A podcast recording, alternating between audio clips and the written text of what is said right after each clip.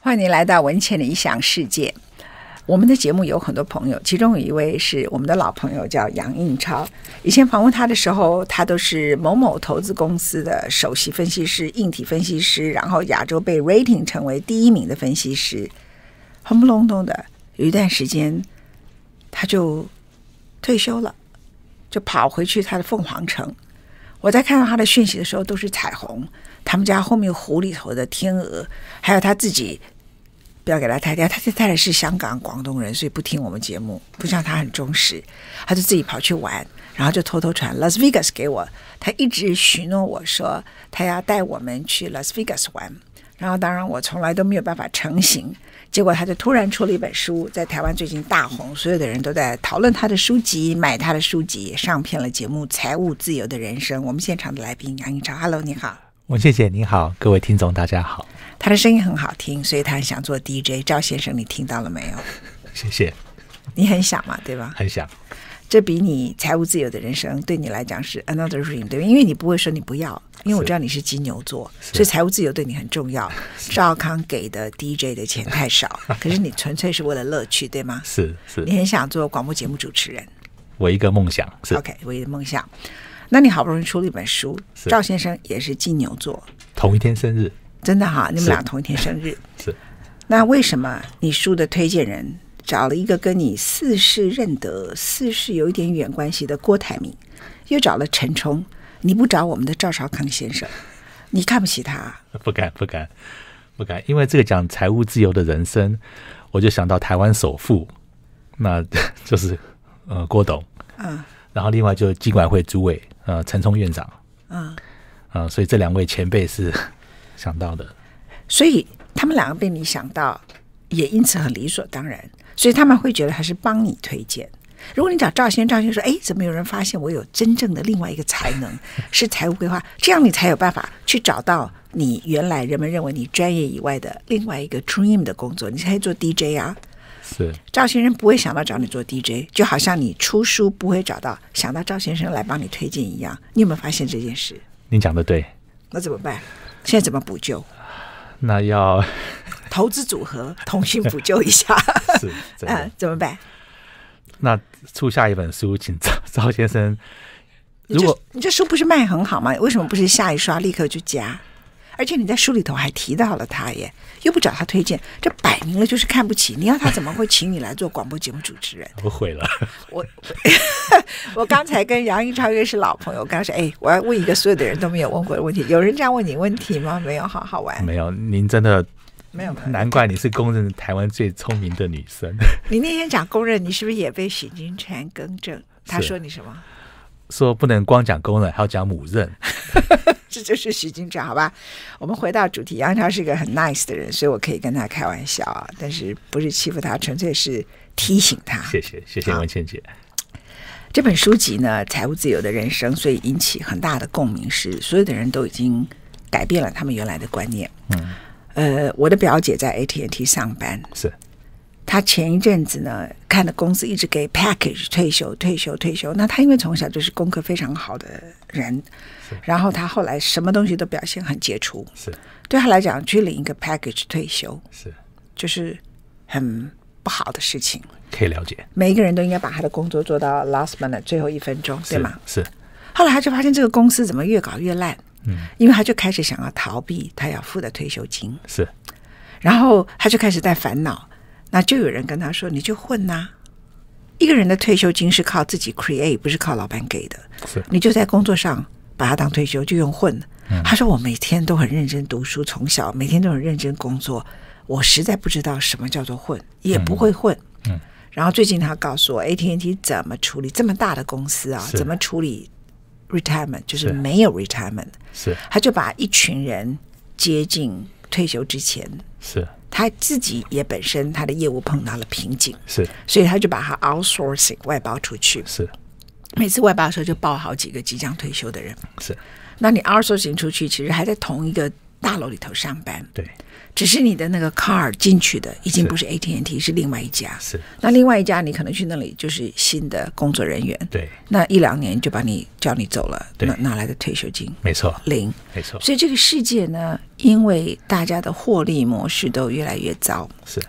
然后退休金付不起，是如果一家就被告死了，嗯，然后呢，大家都这么做，加上一切他们可能所有的做法都找了可怕的律师来做了规划，所以我希望律师永远没有退休金， 因为他们帮了很多人规划了不给退休金的是制度。是，我常常觉得律师如果太想赚钱，都是替他的客户服务，尤其是很没有良心的职业嗯没哈错。那我就听到一大堆大公司在美国都已经发生这件事情，有在台湾现在很多人以为说只是发生在公交人员是，sooner or later，我觉得早晚就是轮到台湾的大公司、会中小公司都会出这种事情。会那还好，台湾的呃当时的劳动运动哈，劳工运动比较强，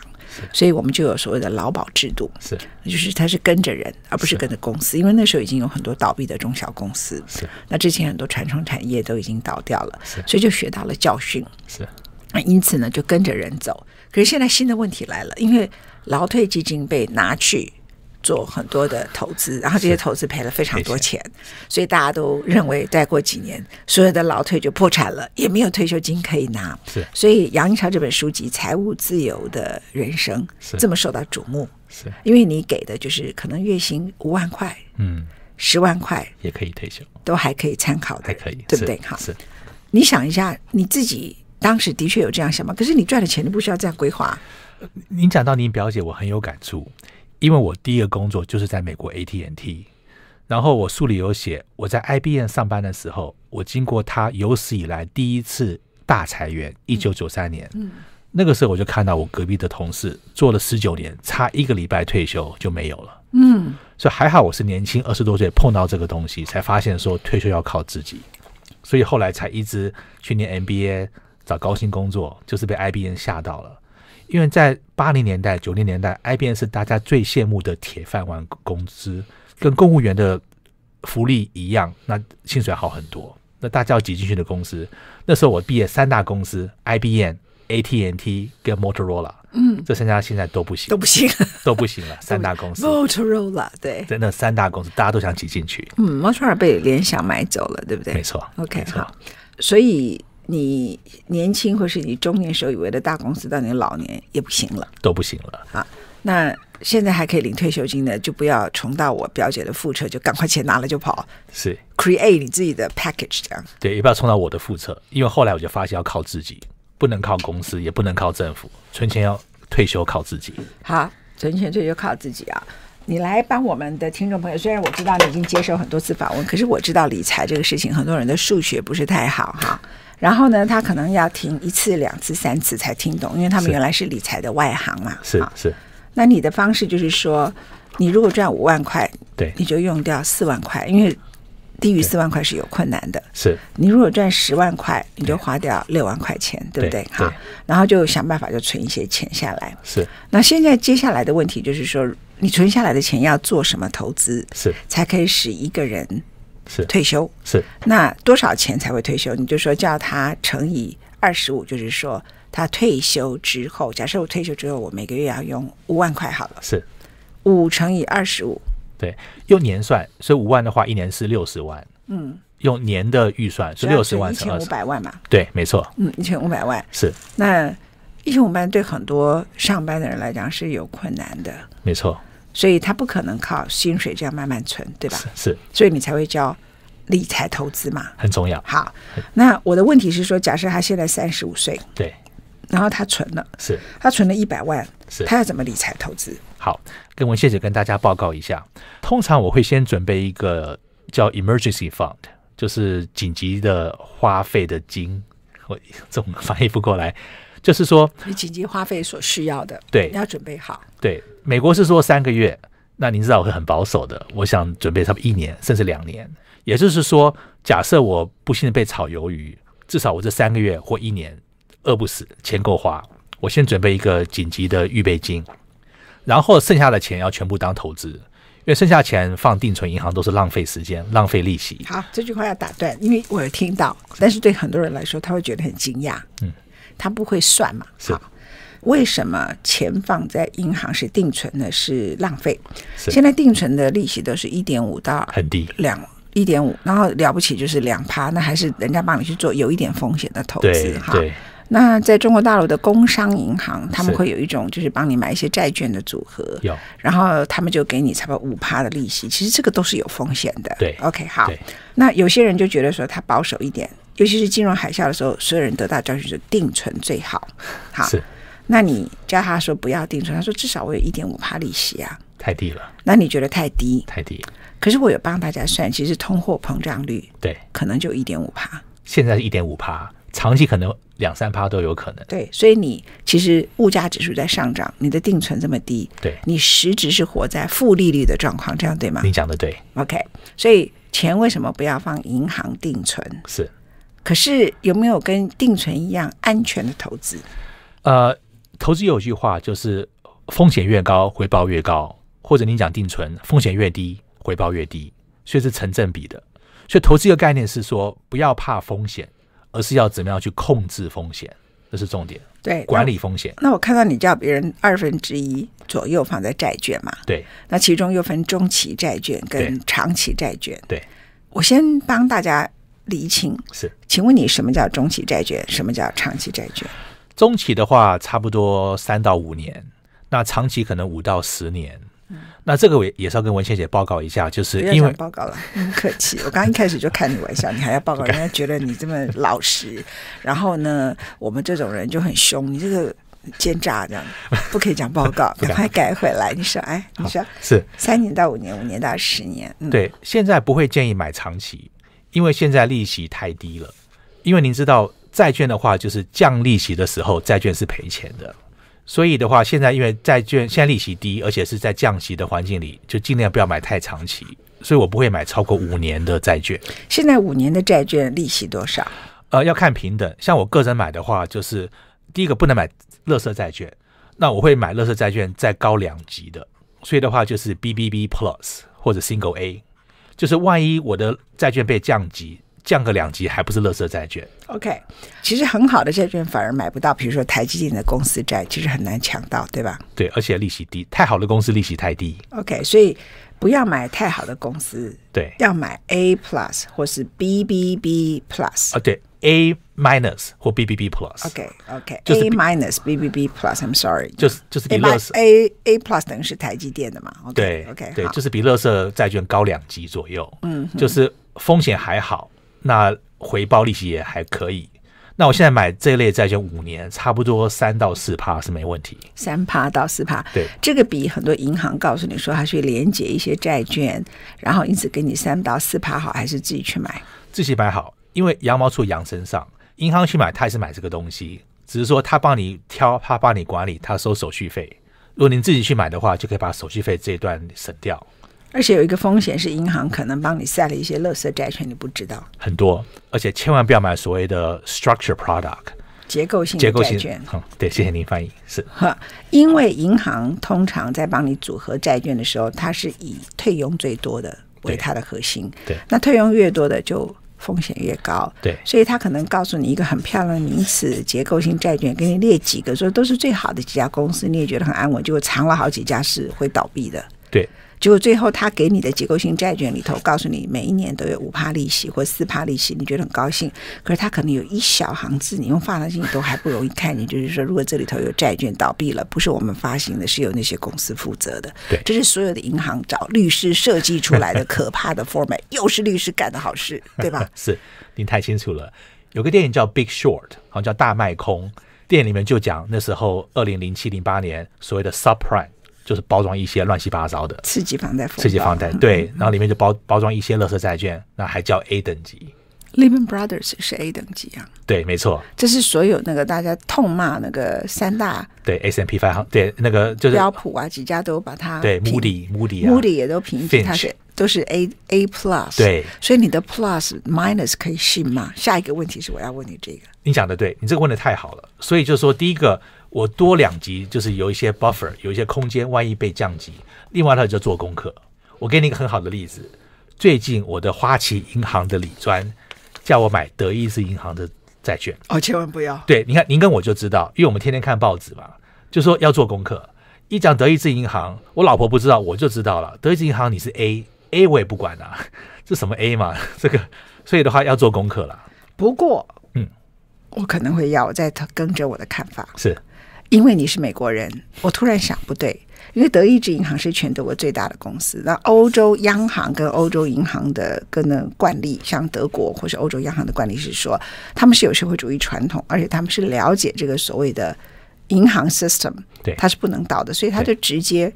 政府买买了他的整个公司，把它买下来，然后最后政府整个接管，等到它市场上稳定的时候，再把它回到市场里头去。它不像美国，就是说美国要有国会批准给他一笔纾困基金，然后又不能去公营，就跑出肥猫问题。是所以在欧洲这些国家里头，没有银行会倒的。对，理论上同意不会倒，所以德意志银行可不可以买？我还是会怕，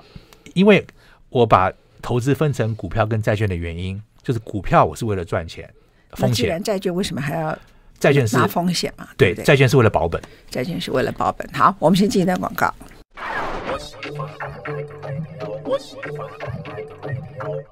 杨英超以前是韩国华侨在台湾的后代，后来呢，他爸逃难久了，后来看到哎，美国跟中国大陆建交，又带着他跑去美国去了。不过你现在人生又回到台湾来，你想放一首歌，是《潇洒走一回》叶倩文的歌，对不对？是好，那这是你自己挑的歌单嘛？是，然后他很上很认真的，他找了说第一段放一首歌，然后然后我再访问他，这、是他安排好的节奏，我就把它打乱了。因为其实人们一开始不会想听音乐，他会觉得那跟平常我的世文献的臆想世界没什么差别，是他会想听你讲话，然后我们再来放一首歌。是，但是我一开始的时候开了你玩笑，我现在给你一个礼物，谢谢你可以当 DJ，谢谢所以文请倩你姐，现在主持这一段，看你要你要播歌，然后请你介绍叶倩文。然后我们现在时时间剩下一分钟，这是 DJ 的本事。来倒数，好，谢谢文倩姐让我完成人生的梦想，当 DJ。那我跟各位想介绍这首歌，就是叶倩文的那个《潇洒走一回》，那也是我这本书的一个重点。嗯，就是财务独立不是要你赚大钱乱挥霍，而是说让你要做想做的事情。我们一个人在人生里面追求就是快乐跟健康。可是你这样讲完了，已经没有时间播音乐了。知道赵小康有一个强制广告，我们先进广 告。 I like Ealing Sound. I like radio. OK，you、have to make decision as a DJ，是你到底要讲话是，还是要放音乐？因为时间并不多，嗯，这是很好的问题，就一半一半吧。一半一半，那你只剩六七分钟，哎，是，怎么办？所以今天学到很多东西，真的隔行如隔山。 没有没有没有，开玩笑啊。呃，在你这一次的书籍里头，你有提到，就是说你自己曾经误听李专的经验，而且是去年。对换句话说，你已经在投资银行打滚了那么久，对，你都还被李专的建议是糊弄了，去买了一个债券基金，是结果本来应该低风险的，还倒赔钱，是，为什么？这真的是隔行如隔山。您知道我是当股票分析师，说股票我很懂，债券我是外行，所以我是慢慢在学债券。那我也知道，刚才有跟你有提到说，在降利息的环境里，债券是会赔钱的，所以不应该去买基金，这个我都知道。只是我那李专真的太会讲话了，一定长得蛮漂亮。漂亮，而且是 Pinko，Pinko 那么大的放，我在想，哎呀，你如果常看 Pimco 的老板，那个主要的投资人就是房屋，我就不会买他的。对他常上电视嘛，对，而且他讲话每次都跟大盘、跟整个市都场错都相反，或者是说不要讲事后，连我都觉得他是有时候是财经的外行，那我都怀疑他是否在，well，嗯，你听得懂我在意思操？盘，对对对，他们在操盘。像我现在每次看到跟美洲贸易有关的，我都认为它不是真的新闻，我认为那都跟嗯白宫有人对，后面在操盘有一点点关系，因为明明就已经所有的趋势显示出来，非达成第一阶段协议不可。对只是 when，是，然后以及内容到什么程度，连内容其实都可以判断，就是既有的关税对，跟传统产业有关的必须取消，否则美国自己都受不了。是是那 copyright 的部分会不会达成才是最大的问题。是，那至于什么取消国企这种，根本就不可能，因为中国不会不可答能应对哈。对所以第一阶段里头最大的悬疑，就是 copyright 智慧财产权会不会被包括进来？是那传统关税，它如果没有完全达成协议的话，中国也受不了，美国也可能受伤是哈。那川普非常需要这个，中国也非常需要。是那所以有人说他可能不会会碰壁，会不达成，我就觉得是有人在放空消息，你同意吗？很同意。其实文先生你讲到一个很大的重点，就是我们看报纸、看新闻，不能光看标题、光看表面，要想下面一层，或者有谁在放消息，这个才是真的看新闻的重点，才看到后面的真相。好，那我看到你的书里头，也看到你接受访问说你都是买美国股票，是所以台湾很基本上我们金管会是不允许在台湾的证券公司买美国股票，只有少数是可以做的，是而是很特别的状况。是那台湾的股票他们要怎么选择？因为台湾的市场跟财经有关的很多节目，是，跟财经很多的有关的电视上头讲话的人，对可能都跟放空集团或者炒作集团对对有关系。因为我就觉得为什么都是这些人，后来我去问了，他们很多人其实是投顾公司请的，嗯，那所以他们的讲话是有人给资料的。对他们可能并不知道他们讲话的内容代表什么意涵，对可是最后的结果就有海外的基金进来，是那台湾当地股票市场里头是有做手的，是那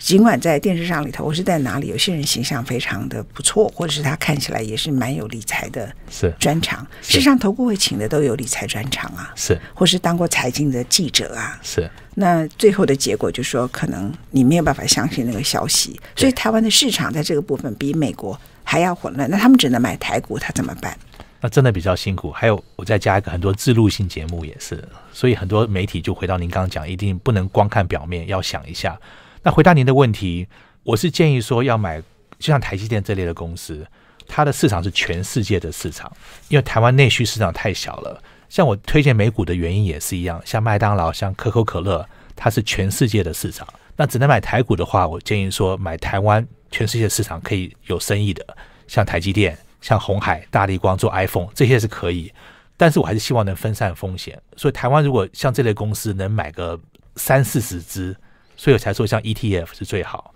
那台湾如果有这类的基金，因为我的理解是，台湾有些基金也是买一些美国大型的科技股或全世界的公司，这样可以考虑。所以可以考虑买基金，要了解说基金里面到底什么股票，希望是大型全球的股票，然后费用要低。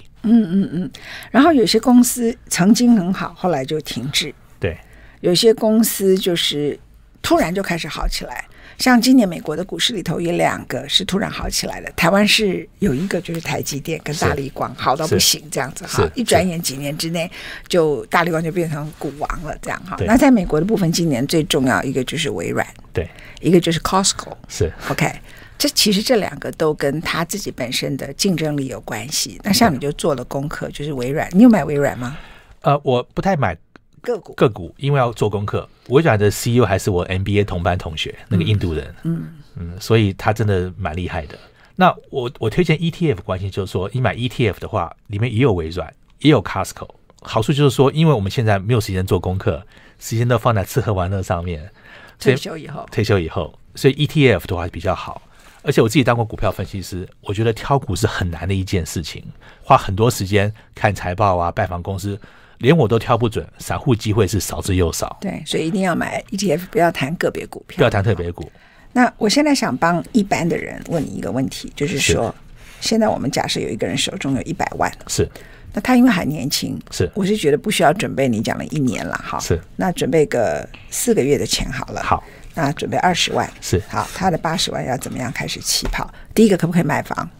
买房我不建议，不弄嘛哈，很不现在建议所有的市场都在修正，这是我们给大家的意见哈，很不可以建议租就好了，这样哈，对，好，八十万他该怎么样起跑？好，您刚提到一个重点，也是年纪，就越年轻的时候，股票应该买越多，因为股票是涨得最多，只是说股票的波动太大，要年轻买，万一有什么事情有时间可以等。嗯，所以最简单的方方法就是把年纪当做债券的百分比。 OK，所以您刚刚讲，如果假设这位是二十岁，就二十趴买二十岁八十万，你拜托好吧，三十好，三岁好十岁吧，，三十岁， 不好嗯意思，三十岁，三十岁的话就三十趴买债券，剩下七十趴买股票、那四十岁就四十趴债券。买债券，那见鬼了！我那六十岁，我六十趴买债券，你自己去买， 我不买，因为买债券是一个很很笨的事情啊。对我来说就，嗯保本，我不觉得，因为我觉得这是一个永远负利率的时代，至少十年以上。十年以后我还在不在，我更不知道。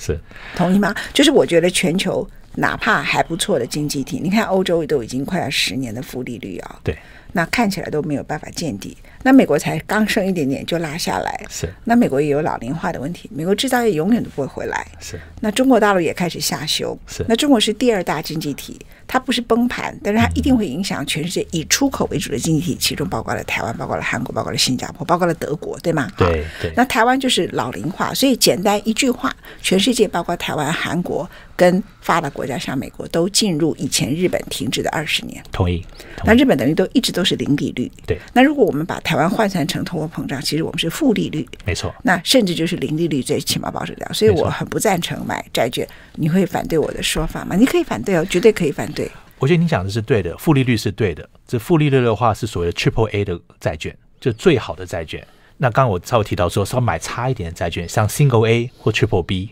这类债券的话，五年的话还是有三三到四趴，还是有正利率，有点小风险。所以我提到就是说，不要避免风险，要能控制管理风险。买债券级以上多两级，再怎么降还是不是债券，呃，垃圾债券。可是，如果现在的年轻人他手中三十就有八十万，你叫他去买股票，我会有一点意见，是所有的钱都跑到股票去了。对，所所以以现在股市太高了，没错，所以他应就说也要看他的年龄之外，还要看当时的股市是不是 historical high，是不是历史新高。那现在美国三大股市都历史新高，对台积电也快历史新高，大力光更是嘛，对不对？对所以你现在进场可以吗？如果你是台湾的人，你现在会去买台积电吗？有一个研究，就是买股票的话，就是 participation，就加入比选时间重要。也就是说，他做个研究，就是说有一个人很倒霉，在每一年的高点买股票，每一年高点还是赚。所以股票市场的重点是一定要去买，要 participate，要加入。时间点没那么重要所，以什么时候都可以买。对，那回答你的问题，如果是我的话，会用一个方法叫 dollar cost averaging，就平均进嗯入。假设我现在有八十万买股票，我分成十份，十份，每个月买八万，平均进场，像风险就就平均掉了。可是这样有一个优点跟一个缺点，优点就是你可以平均风险，对缺点就是它越来越高，越来越高。你看，你过去十个月买微软，对或是过去十个月买 ETF，假设的话，你 Costco 什么 ETF，反正就是越来越高，越来越高是。那你既然看好了这个东西，假设，所以对其实做功课，我觉得比分散重要、哎，功课重要，是因为人老了要干嘛？你说吃喝玩乐，他不用，你也在看是很重要的一些资料嘛还。是会看，是好，像你讲，你过去做分析师选股很难，是可是有些美国的公司它是有非常好的，是或是台积电是有非常好的信誉的。没错，你不要去找那种，你如果找前几名的公司，它都是信誉非常好的，是像比如说巴菲特，对一个不给股息的股票还可以对涨，对像微软，是像 Apple。是，我要提醒你哦，你一路是看坏 Apple，所以你是错的哦。你讲的太对了，所以我才说不要挑股。你看我我真的会看手眼，我为什么会嫉妒？我为什么会记得？因为你叫你跟我讲，我就听你就把它卖了，哎这呀样。，真不好意思。然后它就一直 historical high，一百六十块 historical high，两百块 historical high，再继续涨到两百多块钱这样子。所以我就自我安慰啊，因为我的 ETF 有 Apple，每 天自我安慰一下。 其实差别在哪里？就是杨英超是学硬体的，他也不是错，但是他可能没有想到 Apple 最后很多是靠软体，所以你一直说它卖不好，这个是对的， iPhone 卖不好是对的，你讲得对，对。但是他后来是靠他的软体跟服务跟服务，还有他的态度，对他绝对不卖他的隐私权这样子哈。所以那像 Facebook 被骂的半死，他除非监管，他一定会照赚钱，因为他完全是无所不用其极的赚钱呐、啊对，所以我就是懒到买 ETF，像我什么都有， 就分散风险了好，我们回到一般人的一百万。是我刚才问了你，他留了二十万，对，八十万，对你觉得对他来说？我觉得你是说要分四份嘛，就是八十万先分成股票跟债券。就假设八十万，如果是三十岁的话，那三十趴买债券，二十四万嘛，然哈后，七十趴买股票那二十四万里头剩下差不多五十六万，那五十六万我认为他应该分两次，也可以，比如说你一看到市场修正的时候就进场，是你不要现在去买，是，那市场随时一个坏消息就会修正，对，比如说现在可能是一个不错的时机，因为川普因为大家觉得说，哎，这个美国可能会出事，而且可能美洲贸易不会达成协议。像我这样敢赌它一定达成的人，其实是不多。对对那你们不要觉得大我这样子讲就表示它很高，因为市场上里头要记住笨蛋比较多，是绝对是对吗？同意同意，那所以多数的人都还看每天不同的消息，这样子都很害怕。所以现在看起来很高，等到美洲贸易协定一达成的时候，就会涨。就会涨。那如果是我，我会把它卖掉，我会把钱放在手中，是等它再修正的时候再把它买回来你是最聪明的，只是这是违违反人性，大部分人做不到。啊。大部分人追高然后卖低，就是这是违反人性，是对的事。您做的是对的事情，很多人做不到。可他如果好好看世界财经周报，就会做得到，因为他只要看或是世界周报或者财经周报，就是你我其实是不买个股的，嗯但是我是看总体经济。是那总体经济的好处就是说，你去挑大趋势里头的公司，对，接着就是挑那个国家的经济是往上走的，是，然后还有它的货币价值，对它是不会贬值的，像美元对不容易贬值嘛，对因为全球经济都不好，它贬不到哪里去啊，对那所以你就挑这些答案这样子，然后嗯可以买台湾的 ETF，跟这些有关系的。对那一定要是它前几名的公司，这样你同意吗？对，前几名比较保险一点，所谓的蓝筹公司 （blue chips） 嗯是同意。那只是说好公司通常也贵，那通常跌，像你讲跌进场是对的，不通通常跌的就不敢进场，就人性哦的关系。就像巴菲特讲嘛，人家贪婪你要谨慎，人家谨慎你要贪婪，啊、这跟人性是违反。那你去买巴菲特就好了，它更更方便啊，是啊。就干脆买巴菲特算了。好，我来进广告以后问杨颖超为什么他不买巴菲特。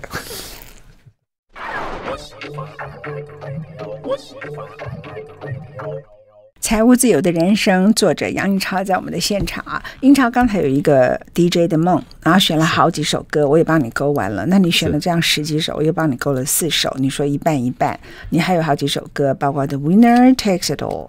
包括呃 Nobody Does It Better，Carly Simon，The Show Must Go On，Don't Worry Be Happy，Bobby McFerrin。你的音乐非常广，我的未来不是梦，I'm on Fire，Bruce Springsteen。我跟你说，那是梅克尔最喜欢的歌手。前阵子我们为了柏林围墙倒塌才刚刚播过。OK，好，你还要播音乐吗？那只能挑一首了吧，时间你不够挑了一。首我们就结束了，我们就没有 ending 哎，这节目。 隔行如隔山，那我就不播了。不是干干，所以这是跟理财一样，你要很清楚知道你有多少时间，很同你意，有多少钱是，然后呢，多一点钱的人，他就可以比较有余裕，可以有一些风险，有一些投资是呃，他可以赌下去的。那你如果比较保守，但是保守还是要赚钱的，所以我们是刚刚已经算了一下，就是买 ETF。然后绝对不可以买结构性的债券，对然后你的三十岁就买百分之三十的债债券券，对那债券就是不要买 A plus 的，要买 A minus 跟 BBB plus 这样对子。OK，小风险，然后有些利息，有小朋友有一些利息的啊。最后请教你一个问题，我们刚刚谈了半天说做功课做功课，其实 ETF 也要做功课哎、呃，股票就还好，股票的话就三个嘛，QQQ、SPY 跟 DIA，嗯，不需要做功课，股票方便容易，啊啊，债券要做功课，债券要做功课，可是台湾的 ETF 有时候叫台湾五十，对那你会买吗？我不太建议。呀你要知道你在讲的是美国很成熟的市场 的 ETF，、哎。对我讲美国是，对不对？是好是是那我刚刚一再跟你强调说，如果买你书的很多是台湾的人，他未必是有能力买美股。嗯，那你不会买台湾五十的理由是什么？我觉得它的股票的市场是台湾为主，像很多像金融、像银行，所以我希望说它的生意或它的产品是卖全世界的，台湾市场还是比较小。嗯，五十也不是不好，就是说它够分散，只是它的赚钱的地方就是太小了。好，那假设我今天有一笔钱，我可以把全世界布局全球的这几家公司，台积电、是大力光，然后第三或第四家就选一家，嗯然后就把它各二十万、二十万或者十万、十万这样买，可以吗？这样也可以，重点还是要分散风险。如果真的买个股的话，我建议至少买十只股票。两十只它才三十万，你让他怎么买十只啊？对，那钱不够，那两三只要分散风险，还是要对分散风对险，对，所以我才会讲大力光、台积电再加一个，差不多了。对，对不对？然后对下一次下个月他可能再买另外一家，也可以。你把你的十家分成三个月买，比较符合一般人的理财状况，会不会？还是你觉得不好？还是应该他每个月每个月都增持台积电？呃，千万不能全部买台积电，要分散风险。要再怎么分散再怎么好，也要分散风这险。要分散风险嘛。所以我，如果有人是卖十只股票还不错的 ETF，你就去买；对那如果没有，你就去找很好的公司前十家。对，什么叫好啊？好就是所谓的蓝筹，就像台积电，它公司够大，不会倒，再怎么衰就赔点钱，不是说变零， 不也很难讲。像雷曼嘛，像安龙很难讲，所以才说再怎么好，不能全部压在一个股票。那还是基金会比较稳一点。如果您问我的话，我现在想了一想，还是可能买基金。虽然说基金可能重点是它够分散了、他可能会收一点管理费，也可能像台湾五十，不是不是最好的方法，不过还是比个股安全。我还是建议不要买个股。我们今天因为访问的时间没有那么长，然后呢，可能各位觉得意犹未尽啊，建议你去买杨英超的书籍《财务自由的人生》。我们的节目为大家服务，不过希望你去买一本书。一个人要把自己的人生规划好，包括你的退休，岂能靠一个节目？还想要夹带一些音乐，真的所以希望大家都去买这本书籍，杨英超写的《跟着首席分析师杨英超学投资技巧、工作效率》，四十岁就可以想办法过优质生活。我不要讲四十五十啦，五十是你太早退休了，对不对？有有点早，不过尽量享受人生啦。不过你的工作行业，当时你是别人的两三倍的工作时间，对，每个礼拜一百个小时，对，跟我差不多，可是我还没有退休，你已经在玩了，所以我一开始做下来这些。好，最后一个问题是我刚才本来进广告问你，你为什么没有买巴菲特？巴菲特第一个他的嗯太贵了，有点贵，就就是一股好几万美金。另外的话，其实我不知道您知不知道，我也吐个槽，就是巴菲特遗嘱有写，他哪天过世的时候，他的钱给他老婆全部买 ETF，连他都说 ETF 好，因为像巴菲特这种神少之又少，对，只要他活着就可以卖，他如果身体不好就赶快卖，对吧？连他都讲他遗嘱说买 ETF，